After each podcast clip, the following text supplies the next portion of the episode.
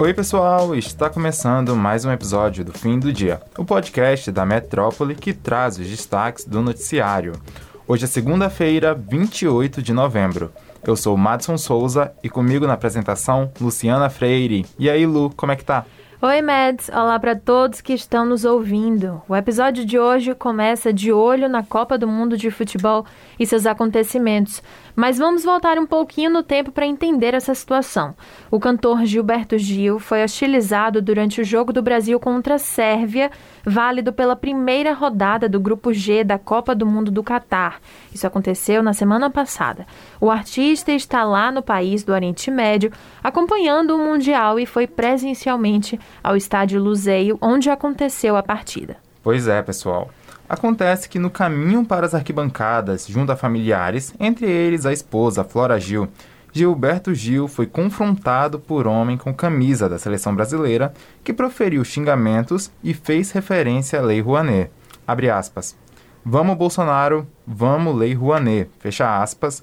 Foi o que disse o homem com identificação na camisa, Papito Rani, enquanto o cantor caminhava em direção às arquibancadas. Nesta segunda-feira, o empresário Ranier Felipe dos Santos Lamanche, de 43 anos, um dos homens que hostilizou o cantor Gilberto Gil no Catar, foi identificado. E olhem só que interessante, ele teria recebido o auxílio emergencial pago pelo governo federal durante o auge da pandemia de Covid-19. Essa denúncia foi feita no último domingo pelo senador Randolph Rodrigues. Abre aspas. Como costumo dizer, acuse-os do que você faz, chame-os do que você é. Fecha aspas. Foi o que escreveu o senador em seu perfil no Twitter. Ranier é sócio de uma franquia da Domino's e Spoleto e mora atualmente na Flórida, nos Estados Unidos. No domingo, o empresário admitiu integrar o grupo que hostilizou Gilberto Gil, mas negou ter sido o autor dos xingamentos. Abre aspas. Em virtude da polarização política existente hoje no Brasil, uma outra pessoa que estava atrás de mim extrapolou e desferiu um xingamento ao senhor Gilberto Gil. Entretanto, repita-se, não fui eu, foi o que escreveu nas redes sociais. Agora vamos falar de política. O presidente eleito Lula, do PT, afirmou a interlocutores que deve começar a anunciar nesta semana os primeiros nomes do futuro governo. Isso segundo o colunista Valdo Cruz, do site G1 e também da Globo News. Isso mesmo, Lu. Segundo o colunista, o governador da Bahia, Rui Costa, do PT, está cotado para ser o ministro da Casa Civil.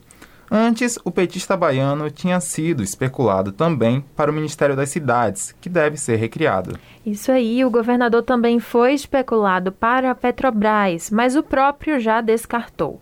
Segundo Rui, ele não poderia assumir esse posto porque estão vedados pela lei das estatais nomes que ocuparam cargos eleitos nos últimos quatro anos. Outros nomes cotados para o governo Lula, segundo o colunista Valdo Cruz, são Fernando Haddad para a Fazenda, Marina Silva para o Meio Ambiente e Simone Tebet para o Desenvolvimento Social.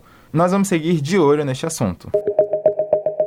Haja coração, Lu, porque hoje teve vitória do Brasil contra a Suíça pelo grupo G da Copa do Mundo e foi uma partida tensa. Não teve chocolate para ninguém. pois é, Mads. Foi só os 83 minutos do jogo que Casemiro fez o gol da vitória por 1 a 0 e garantiu a participação da seleção brasileira nas oitavas de final da Copa do Mundo no Catar. Ufa, viu? Antes disso, ainda teve gol anulado do craque Vini Júnior após análise do VAR. E foi a primeira vez que a torcida brasileira experimentou essa sensação de comemorar um gol numa Copa do Mundo e logo depois se frustrar com a anulação. Sensação muito ruim, viu? A gente já tinha gritado gol e tudo comemorando. Oh, muito ah. tempo. com a vitória por 1 a 0, o Brasil terminou na liderança do grupo G, pelo menos isso, hein? Com seis pontos na classificação. Antes, a seleção estava empatada com a Suíça, que agora ficou com três pontos no segundo lugar do grupo.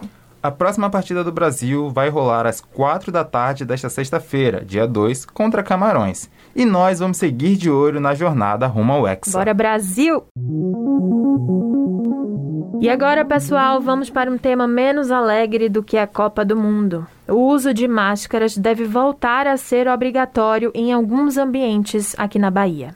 Em evento na manhã desta segunda-feira, dia 28, o governador Rui Costa reconheceu que o aumento do número de casos ativos de Covid-19 é preocupante e anunciou que vai analisar a possibilidade do retorno do uso obrigatório do equipamento em ambientes fechados, além de outras medidas de proteção.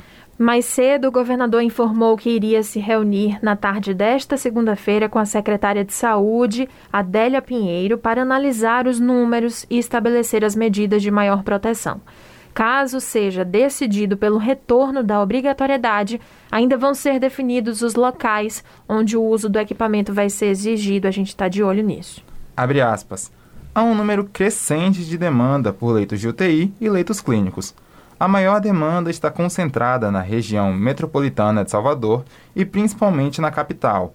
No interior, os números são baixos, mas pelo histórico de contaminação, esse foi o processo da Covid. Os números crescem nas maiores cidades e depois vai se espalhando nas cidades do interior. Fecha aspas, analisou o Rui. Pois é, e o governador da Bahia anunciou também que até o final de semana o número de leitos no Hospital Espanhol, que é referência no tratamento da Covid-19, vai ser ampliado. Na semana passada, Rui já havia descartado o uso obrigatório da proteção e de medidas mais rígidas de contenção do vírus, mas ele afirmou que estava acompanhando os números. O episódio de hoje fica por aqui, mas se você quiser ter acesso a essas e outras notícias, basta acessar o metro1.com.br. E acompanhe a gente também pelas redes sociais, arroba grupo.metrópole no Instagram e também no TikTok e arroba metrópole no Twitter. Lembrando que você ainda pode ativar as notificações no Spotify para receber um alerta a cada nova edição do fim do dia. Valeu, Lu, valeu pessoal e até a próxima. Valeu, Meds, tchau pessoal, bora Brasil, até a próxima.